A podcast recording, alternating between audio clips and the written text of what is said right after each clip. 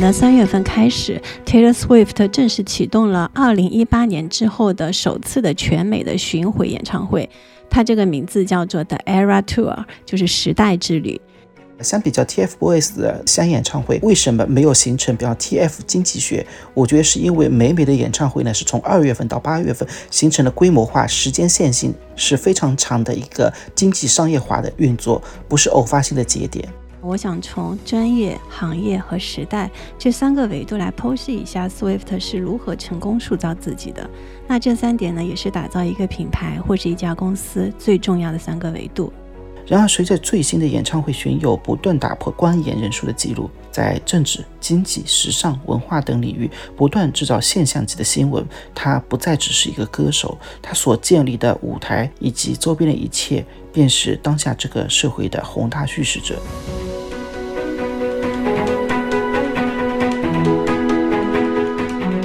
愉悦干货，提供坚果般的无负担商业与品牌营养。欢迎收听《B 比商业与品牌》，在这里我们一起聊商业与品牌的有趣故事。我是 Linda 拿铁林，我是 Sean。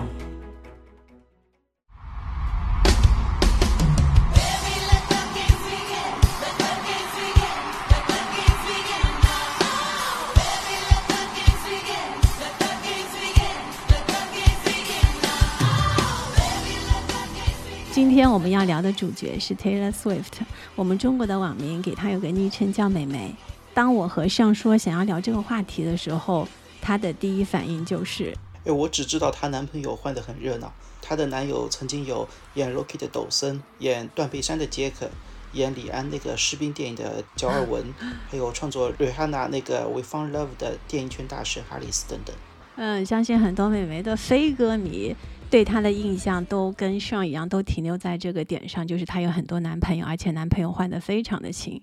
但是其实呢，现在美眉当下的影响力已经远远超越了音乐本身。有个经济学家曾经统计，疫情之后启动的这次美眉的全球巡演将创造总计五十亿美元的收入。如果美眉是个经济体的话，那么它带动的收入将超过五十个小国家。所以，我们今天的这期节目啊，就是想把 Taylor Swift 看作是一家公司或是一个品牌，从这样的一个角度出发，探究一下它是如何从诞生走向超级品牌之路的。嗯，那你先来给我们说说，就是为什么经济学家会提出美美经济学这样的概念呢？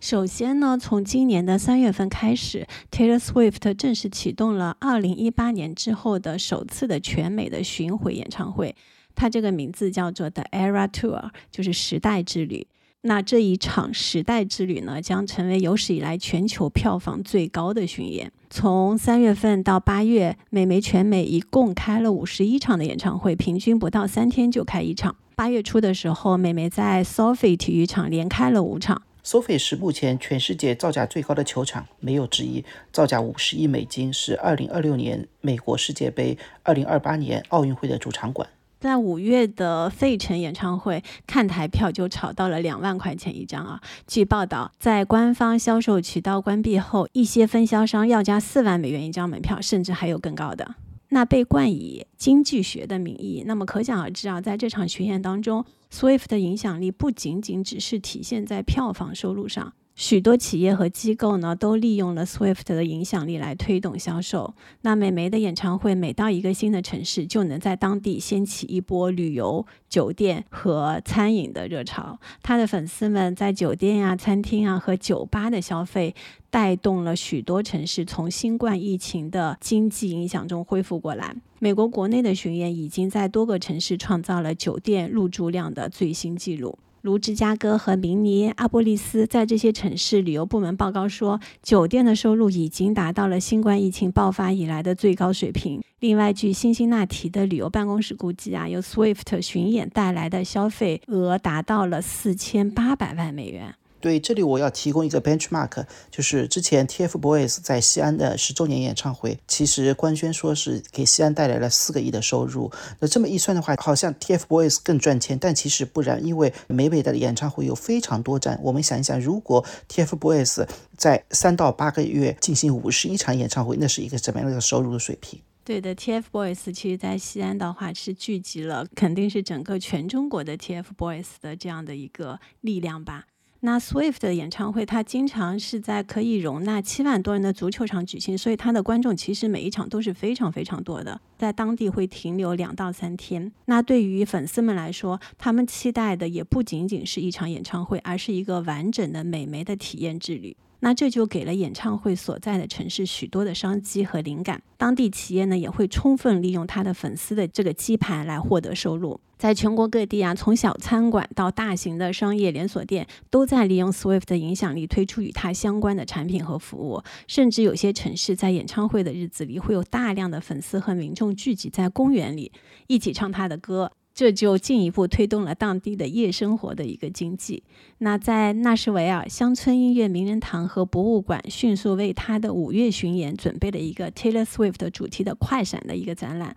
那在这个展览中呢，展示了 Swift 近年来的一些服装，包括他在2019年《You Need to Calm Down》音乐录影带中穿的粉色比基尼和仿毛皮夹克。那博物馆的 CEO 说，五月是博物馆65年历史上最好的一个月，有11万4千人购买了门票。这也算是创造了一个很高的一个记录。另外，在明尼阿波利斯，一家名为 Glam Don Donuts 的甜品店推出了印有 Taylor Swift 的甜甜圈，引发了粉丝的疯抢，销量也达到了历史的新高。那那段时间里面，每天都有人在排队，或者是打电话来询问，他们就想要一个 Taylor 的甜甜圈。当时在报道的时候，这家甜甜圈店的老板。Teresa Fox 在一个采访中也是这么很激动的说到啊，他说我们完全没有想到会出现这样的一个情况。他们卖的这个甜甜圈一盒有十二个，其中十个甜甜圈上呢有 Swift 每张专辑的名称，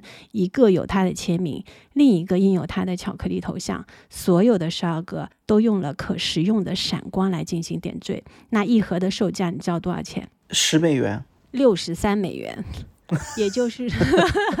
而且他一共卖出了一百五十盒。他说当时只是因为商店无法跟上生产进度，不得不停止接受订单。如果他可以做的话，其实就是说他做出多少盒就可以卖掉多少盒。他说这是自从他们十年开店以来第一次他这么努力的工作过。这位老板也很好笑啊。他说我们每天工作十八个小时，除了做 Taylor Swift 的甜甜圈之外，其他什么都没做。但是。也创造了他们开店以来最高的营收的一个记录。其实说到这里，我有点好奇啊，像这些授权的话，就是普通的店都可以拿到用 Swift 这些头像啊来进行商业的纪念品的制作吗？其实这个我还蛮好奇的。对，我觉得应该是不可以的吧，或者是说他专门授权给粉丝？不清楚啊。如果有听众了解这一点的话，可以在我们的留言里给我们做一个补充。嗯，听了美美经济学的解释以后呢，我有一些感想。第一点呢，我是觉得经济学会研究供求关系嘛。目前美美的市场其实是一个供不应求的市场状态，那这也是为什么美美演唱会的总是一票难求，呃，甚至在二级市场疯狂溢价。因为我听说最高的价格能够达到七八万美元这样子一个价格。这里补充一下，美国呢是允许门票在二级市场流通的，就像它的黄牛是合法的、合理的。第二点的话是经济学也会研究通货膨胀。那我觉得其实每每的每一次演唱会给当地所在的城市都会带来短期的通货膨胀，不仅是涌入了相关粉丝的机票啊、酒店住宿啊、餐饮娱乐行业，甚至还会有相关的粉丝经济。那这里补充一个比较好玩的案子，我也是之前搜资料的时候发现的，就今年二月，在格莱美主持人拜托 Taylor Swift 让粉丝们把鸡蛋价格降下来以后，第二天好像美国的鸡蛋价格真的是下降了百分之十三。那这个十三的话，还是一个非常有意思的数字，因为在西方人眼中，十三是不吉利的，但它确实因为是美美的幸运数字，所以真的是他把粉丝经济或者粉丝把这个经济做得非常极致了。第四点的话，相比较 TFBOYS 的相演唱会，为什么没有形成比较 TF 经济学？我觉得是因为美美的演唱会呢，是从二月份到八月份形成了规模化、时间线性。是非常长的一个经济商业化的运作，不是偶发性的节点。另外的话，经济跟人文总是密不可分的。那之前的话，其实我们节目里面也推荐过电影《芭比》。目前这部电影的话是十四亿的美元，成为当下美国最高票房的一个电影。但同时，心理学家指出，就是在电影上演的同时，Taylor Swift 和 Beyonce 两大女王也正在巡演，就几乎同时间在进行的一个女性能够给别人带来很多。内心治愈的一些时刻，其实是在这一间同时发生。他们说这是历史上流行文化的里程碑，同时也是一个很关键的 moment，那种给女性一些心理上的慰藉的 moment。对，就是现在，不管是在经济上还是流行文化上，我觉得女性越来越成为舞台的一个中心哦。那 Taylor Swift 的经济学呢，正在走出美国，迈向全球，因为他的美国巡演已经结束了。那么在上个月呢，他就宣布是说，The Eras 的巡演将前往亚洲、澳大利亚、欧洲和南美洲。那明年二月七号到十号呢，将在日本东京巨蛋连开四场，澳洲墨尔本和悉尼连开七场，三月份在新加坡连开六场。我今天有同事说他在新加坡想抢票，但是没有抢到。其中澳洲场的顶级 VIP 票价已经涨到了一千二百四十九美元，入门级的套票也要三百四十九美元。那更厉害的是，这些明年二月份才开始的演出，一开票就全部抢空。那新加坡呢，累计只能接待三十万人。但是光登记购票阶段就涌入了两千两百万笔的记录，差不多是新加坡人口总数的四倍。航空公司也是受益方，虽然 Swift 并没有在新西兰演出，但是新西兰航空却表示，他们也同样经历了 Swift 激增的时刻。因为粉丝们迫不及待的就开始要预定明年二月飞往澳大利亚的航班，那新西兰航空不得不增加十四个航班才能容纳这三千多名以上的乘客。他们还专门为此命名了一个美眉的专属航班号，叫 NZ 幺九八九。那一九八九呢是 Swift 的第五张专辑名，也是他出生的那个年份。所以这个就是美媒的经济学啊，因为 Taylor Swift 的 Eras Tour 全球巡演不仅是一场音乐的盛宴，也是一场经济的复苏。音乐有力量，因 Swift 正在用自己的音乐影响力，用他独特的方式为地方经济注入活力。那在疫情后的恢复期，这种活力是非常非常珍贵的。现在无论你是在美国的哪个城市，只要是有 Taylor Swift 的演唱会，那里的经济就会是一片繁荣。我看到很多国家的首脑也向北美发出了邀请，智利、泰国、加拿大的各国首脑都纷纷表示自己是泰勒的小迷弟。加拿大总理特鲁多向北美请愿说：“我知道加拿大的一些地方很乐意接待您，所以呢，别让今年又成为一个残酷的夏天。”那这个残酷的夏天其实是美媒的一首歌非常有名的歌的一个主题，名字叫《Cruel Summer》。他说：“希望很快就能见到您。”那么呢，Taylor Swift 是如何做到的呢？我知道 Taylor Swift，他在一九八九年十二月十三日出生于美国宾夕法尼亚州。十六岁出道至今已经整整十八年了。泰勒获得过十二座格莱美奖、二十三座公告牌、三十二座全美音乐奖，成为首位登上《时代》杂志三次的女性，也是全美过去十年内专辑销量最高的艺人，被 Billboard 列为历史上最伟大的前两百女歌手。最近的话，其实我会去发现，在社交媒体上有很多关于美美最新要重新录制她的一个经典专辑《一九八九年那张专辑》的新闻，同时有很多人在 PS 自己的。投向那张新的专辑的封面，同时这样的社交行为呢，又激发了很多人重新去听美美的专辑。因此的话，现在在 Billboard 上，据说美美是同时有四张专辑位列专辑榜前十的在世音乐人，而且是六十年以来也是首位拥有十一张专辑在榜的音乐人。这些都是他在专业领域获得的功名。那接下来呢？我想从专业、行业和时代这三个维度来剖析一下 Swift 是如何成功塑造自己的。那这三点呢，也是打造一个品牌或是一家公司最重要的三个维度。那优秀的品牌基本停留在专业的维度，卓越品牌可以对行业产生影响力。那一个伟大的品牌就是会在这个时代留下自己的痕迹。那第一个维度就是专业维度。那就在这个维度里呢，我找了三个关键词来形容 Swift 的表现，那就是才华横溢、持续成长，外加用户运营小天才。和做产品品牌一样，首先要在自己的领域里有过硬的专业能力。那 Swift 有着偶像的外表，能唱能跳。他身高很高啊，他好像有一米八几。厉害的是，他还是一位创作型的歌手，不到十岁就开始自己创作音乐。他演绎的许多歌曲都是自己独立创作或者是参与创作的。其中独立创作的比例高达百分之三十，遥遥领先第二名的 Ed Sheeran 和第三名的 Adele，他们都是百分之十五左右。这就是属于他的才华横溢啊。那从十六岁开始作为乡村音乐女歌手出道，十八年来，Swift 跟随着时代节奏和听众喜好的变迁，也在持续的迭代自己，不断成长。那总结下来呢，主要经历过两次重大的转型。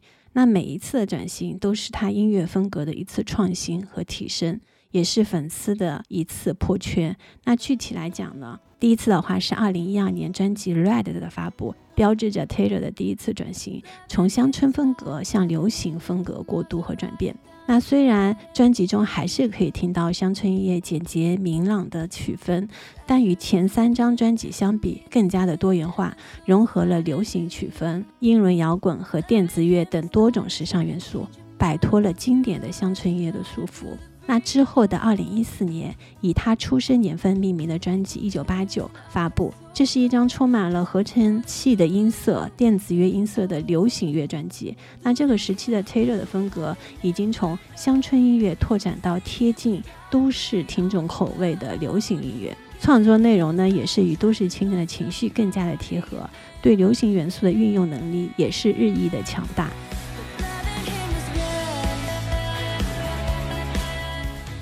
那第二次转型呢，是发生在二零二零年疫情期间，在全球经济下行、部分文化产业被迫叫停的情况下，他发布了第八张专辑《Folklore》，曲风非常空灵，有慰藉灵魂的作用，其实也是标志着其从流行乐转向更为简约的民谣风格。我其实就是最喜欢这个阶段的 Taylor，就是我最喜欢他民谣风格。我最近在听，其实蛮舒服的。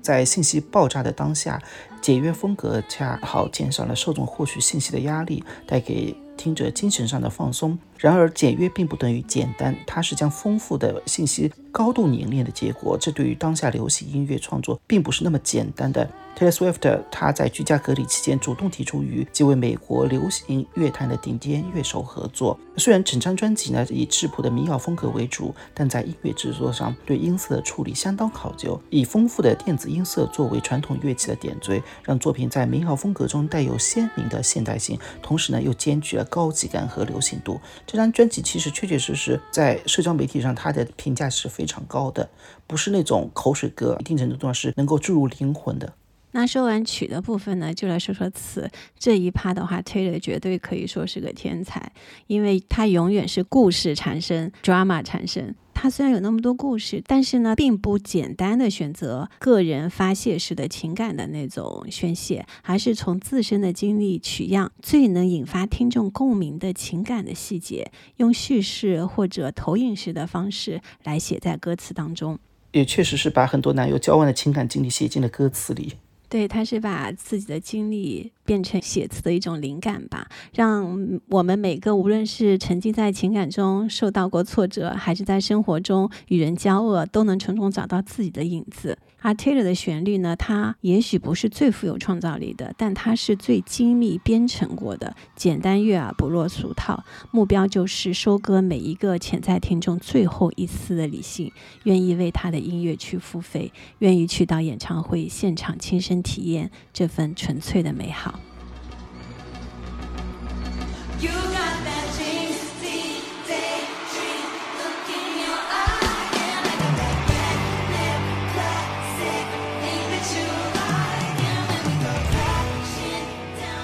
专业部分的最后一个关键词是用户运营小天才，妹妹是真的懂用户，对粉丝也是真爱。用当下流行的一句话说，妹妹也是一个用户品牌。Taylor 出生在社交媒体时代啊，她可以说是社交媒体时代的原住民。那对她来说，社交媒体不仅记录发布自己的生活，更重要的是一个与粉丝的交流平台。对于很多明星不一样，Swift 在成为明星之后的第一个十年里，他就是 Tumblr 的忠实粉丝。Tumblr 类似于我们这里的新浪博客，他在上面跟粉丝的互动次数高达两万七千次，经常点赞、评论、转发粉丝的内容，还会与粉丝开玩笑，甚至和粉丝创造了 No It's Becky 的反讽段子，让粉丝觉得他就是我们当中的一员，而不是一个高高在上的明星。当然，美美也曾经遭遇过网络暴力，曾经在六年前清空过所有社交媒体的内容，但现在她喜欢在 TikTok 上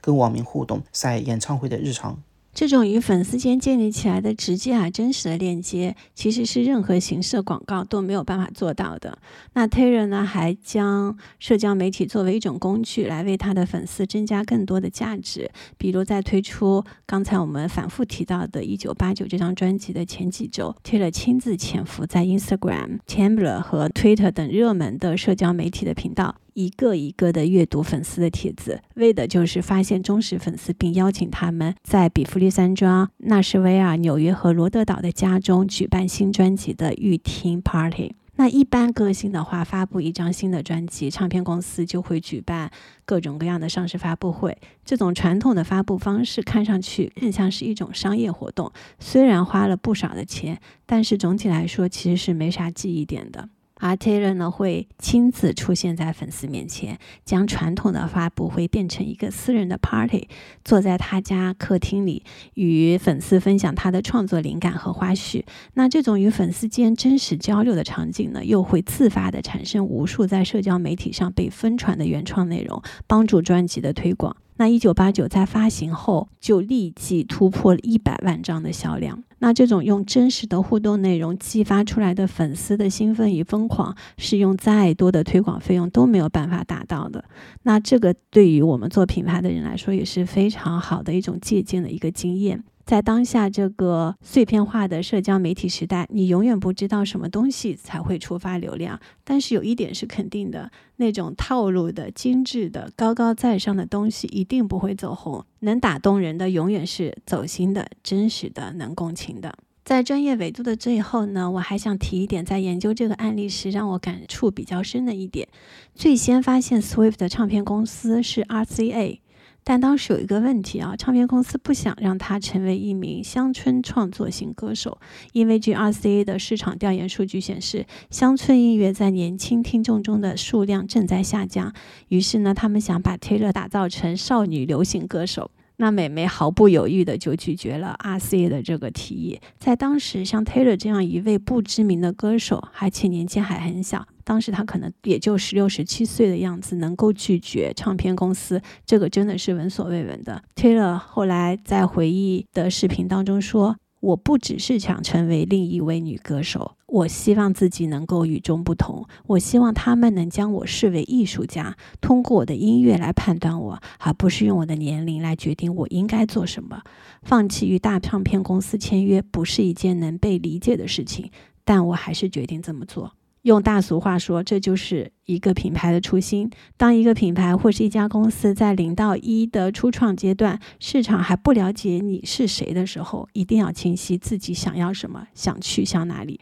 要敢于对终极目标毫无价值的诱惑勇敢 say no。那这些话呢，听起来真的很简单，但是能做到的寥寥无几。还有一点感触，其实是你看那些调研报告，用数据分析出来的东西，基本上就是你能够做到个七十分已经很好了。真正优秀的，能够让别人记住的与众不同的东西，真的不是靠调研数据可以发现的。这也就是 Steve Jobs 说的：“你真正伟大的东西、有创造性的东西，是不可能从消费者来告诉你他们需要什么。”是啊，前阵子跟一个媒体去分享，我觉得营销肯定不是一个数学工作，它不是通过计算呃营销的闭环就能够去做好的，它是感性和理性的一个非常好的结合和平衡。就是通过数据可以做到七十分，但是你再往上走的话，你可能就是要靠很多的直觉和很多的灵感以及天分吧。我觉得那个 gift 其实是非常非常重要的。嗯，但现在很多的营销的一把手就是为追求安全感，他们宁宁愿想去做一些数学题，而不愿意去做一些判断题。所以，因为他只是一个营销的一把手，他不是一个品牌的创始人，我觉得这是差异。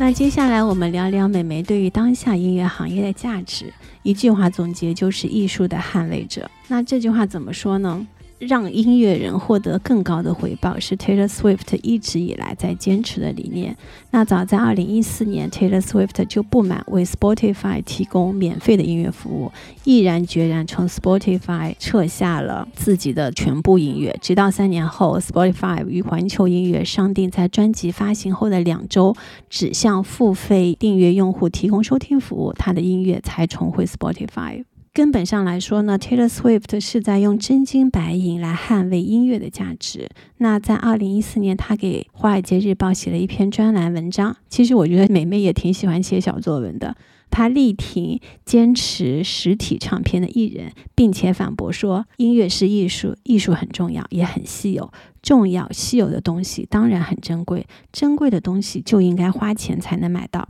二零一五年，Taylor Swift 又以撤下自己的音乐作品相要挟，给 Apple Music 施压，要求试用期间的收听量同样要支付给音乐人版税。因为在此之前啊，Apple Music 有三个月的免费试用期，而在此期间，音乐人并不会从这批试用用户的收听中获得收益。三个月没有报酬实在是太长了，让人免费工作不公平。Taylor Swift 在致 Apple Music 的小作文中又这样写道：“最后他获得了胜利，Apple Music 就免费试用期对音乐人进行了补偿。”对美眉来说，给音乐标价是对于音乐人的一种自我激励。她说：“只有当音乐给听众带来的感受像一支利剑穿过内心，他们才会愿意购买这样的专辑。”这是美眉在给《华尔街日报》的小作文中提到的。对，同时美美也一直在与互联网平台抗争。在二零一七年，美美发行了自己的第六张专辑《Reputation》。这一次的话，她拒绝将专辑上线到任何一家流媒体平台。粉丝呢只能购买实体唱片或者付费下载。然而，仅仅一周，这张专辑就售出了一百二十万张。那 Swift 不仅坚持付费音乐，他也一直在通过自己的方式进行各种努力，与演唱会黄牛斗争，让歌迷不花冤枉钱。二零一七年发行《Reputation》后，他在巡演中推出了慢速票模式。不再将门票一次性的售完，而是分时段售出，这样就可以保证具有购买意愿的粉丝在不同的时间段都能从官方手中买到门票，不需要向加价的二级市场求救。那美眉的计划呢，是在她每晚登台表演之前，才把演唱会的最后一张票卖出去。Taylor 呢还曾推出过粉丝认证这样的策略，粉丝可以通过购买他的专辑和周边，在社交媒体上与他的赞助商互动，观看他的视频来证明自己的粉丝忠诚度，进而能优先购买门票，亦或是能够得到更好的位置。那最近的这次黄牛之战可以说是凭一己之力。Swift 可能改写传统演唱会门票的销售模式。那故事呢，还得从2022年11月讲起。当时美眉刚发行了第十张录音室专辑《Midnights》，在个人社交媒体上官宣了这次世纪巡演的美国场的消息，将通过全球最大的票务网站 Ticketmaster 发售门票。那演出的官方定价是四十九到四百四十九美元，VIP 票价高达八百九十九美元，而且这些数字还不包括服务费和动态定价的版本。那高额的票价呢，引来了粉丝们的不满，但他们并不是针对美眉本人，毕竟对他们来说，这是她时隔四张专辑、经历了三年疫情后的首次巡演，粉丝们是愿意为她买单的。那问题呢，就是出在 TK Master 收取的附加费用和繁琐的购票流程上。令歌迷不满的是，Ticketmaster 票务销售一团混乱，大量的歌迷注册却拿不到预售码，很多人拿到了预售码又买不到票，明明抢到了票，却最后卡死在支付页面上，再刷就没票了。我能够想象这种崩溃的感觉。还有明明选了四十九元的门票，突然发现只剩下最低一百一十九美元的门票，买还是不买呢？还有离谱的是，正式开售门票之前，TKMaster 却突然宣布不卖了，理由是卖票系统崩溃了。官方解释称，尽管有三百五十万粉丝歌迷事先认证，但还有三十五亿次来自未认证用户试图访问网站，所以才导致了网站不堪重负而宕机。那这三十五亿次的访问的话，有很多其实来自于黄牛以及一些程序类的购票。其实就是一些黄牛通过自己设定的一些程序来进行买票。那正规的票务网站取消售票，黄牛党们却在狂欢。在美国闲鱼上面，每名演唱会门票的转售价格甚至最高可以达到九点二万美元。眼巴巴等着买票的歌迷们彻底被激怒了。从 Twitter 到 Reddit，从电视到网络媒体，到处都是怒骂 Ticketmaster 的声音。这场灾难性的售票闹剧很快就惊动了美国国会和联邦监管机构。在 Swift 门票事件爆发的当天，美国司法部宣布对 Ticketmaster 母公司 Live Nation Entertainment 重新展开反垄断调查。后来，虽然 Live Nation 宣布自己要明码标价，不再乱收费，但消费者并不买单。他们希望看到美国政府分拆 Live Nation 和 Ticketmaster，阻止这个票务恶霸压行业小公司和音乐艺人。那这个事件之后呢？很多媒体都出现了这样的新闻标题：美国人不屑总统谢美眉，黑心票务平台终遭整顿。就是好像目前国内的演唱会也开始慢慢的实名认证了，黄牛市场一定程度上也受到了打压。因为我之前去看李宗盛的演唱会，就是刷身份证进去的，这就很难去让黄牛有机可乘。嗯。这就是美媒对于音乐这个行业两端的推动：一端是创作者捍卫付费音乐，让创作者可以获得应有的回报和尊严，以进行持续的创作；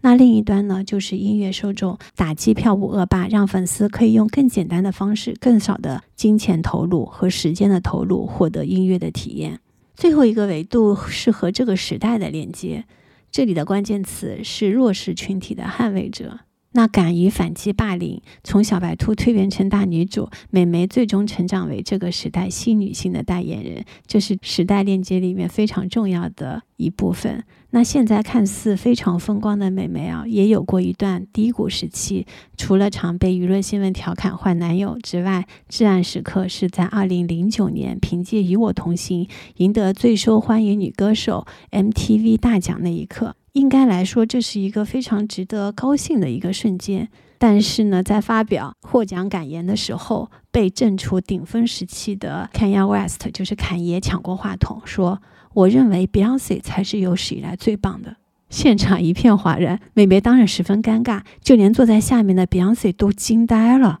当时的美眉只有十九岁啊，面对乐坛大佬的挑衅，只能忍气吞声，勉强接受 Kanye West 事后的道歉。对，二零一六年，他再度卷入了侃爷的风波。那侃爷在《Famous》歌词当中提及 Taylor Swift，并说 "I made that bitch famous"，让重视女权的美眉非常不能接受。然而，他的反击却引发了更多人的攻击，因为凯言当时的老婆金卡戴珊曝光一段凯言与美眉的通话内容，指称早知歌词却装作受害者，引起社群的抵制，认为他是双面人，让他决定消失一年，回归自己的生活。他是这么说的：当你为陌生人的认可而活，那成为你全部的喜悦和成就来源。一件坏事就足以导致整个世界瓦解。相隔四年之后，当初被视为证据公开的电话录音，被黑客取得完整档案，在网络上公开了，才终于证明了美美的清白。那当初凯爷提到了 "I made her famous"，最让他介意的 "bitch" 一词，从来就没有提及过。这段被霸凌的经历和心境的转变，通通记录在2020年发行的自传式纪录片《美国小姐》中。那开篇呢，美眉就这样自述道：“我从小到现在的道德准则，都是我必须让人觉得我是好的。我写的全是这些，我要的全是这些。这完全就是我从小升职的信念体系。做正确的事，做好的事。我不是完美的人，但整体而言，我一直都非常努力，在做个好女孩。”从这段话可以感受到美眉的信念，以及为什么这么多人喜欢她的歌声。过去的 Taylor Swift 也是一样，缺乏安全感，希望大家会喜欢自己，渴望掌声和赞美。受困于传统的价值观，成为了每个人想他成为的那个人，被他人熬，自己的声音反而被淹没了。那真正的转折点是他被一名男 DJ 在合影时袭臀，开启了长达一年的性骚扰的诉讼案。即便最后胜诉了，他却感受不到一丝开心，因为他意识到有许多人遭受不公平的待遇，但不敢发声，或害怕没人愿意相信他们，而他必须得站出来。所以除了透过音乐，他也首次在2018年发表政治立场，支持维护 LGBTQ 群体权益的民主党候选人，吸引了大量的年轻选民上网登记投票。虽然那场选举最终并没有获得胜利，但他并没有放弃，反而将其创作成歌曲《Only the Young》，希望持续发声，支持自己认同的理念。没有什么该说，什么不该说，而是想说就说。正如他在结尾时的霸气发言，我感觉很好，因为我不再有晋升的感觉了，我该撕掉嘴上的封条了。Taylor Swift 的故事其实是一个极佳的美国梦的当下演绎。一个美国小镇乡村女孩，凭借对音乐的天赋、热爱和努力，以及极佳的商业头脑，获得了行业顶尖的成功。然而，随着最新的演唱会巡游不断打破观演人数的记录，在政治、经济、时尚、文化等领域不断制造现象级的新闻，她不再只是一个歌手，她所建立的舞台以及周边的一切。便是当下这个社会的宏大叙事者。每一个经历了这一些时刻的工作人员、观众、媒体，以及时代下的普通个体，也都成为了叙事的一部分。的确啊，我也观察到一个很有意思的点，在这一次美眉的世纪巡演的宣传中，对于粉丝的刻画，我并没有看到很多典型的美国年轻人的形象，而是更多普通的个体。有看到美眉激动到流泪的小男孩，在演唱会全情投入、跟唱舞动的现场保安大叔，收到七岁生日礼物一张美眉演唱会门票尖叫的小女孩。从这些角度也可以看到，美眉现在的影响力，至少。他想打造的影响力是全美国民众，没有阶层的差异，没有年龄的差距，只是反映当下这个社会。正因如此，社会代际学家“千禧一代”一词的发明者尼尔·浩把它视作一代人的标志，因为他将这代人身上最突出的两大特征——对现实压力的焦虑和对完美的不懈追求——紧密地结合在了一起。所以，无论你是美眉的粉丝，还是路人，甚至是黑粉，我们都在参与或见证这个时代最标志性的文化现象之一。而这个看似遥不可及的世界，其实讲述的是我们这代人所共享的故事。讲好时代的故事，也将永远是商业与品牌的终极命题。那么说到这里，你是 Taylor Swift 的歌迷吗？他有没有打动你的那个瞬间？对于美眉经济学这个话题，你有什么想法想与我们分享？我们在评论区等你。谢谢大家，我们下期再见。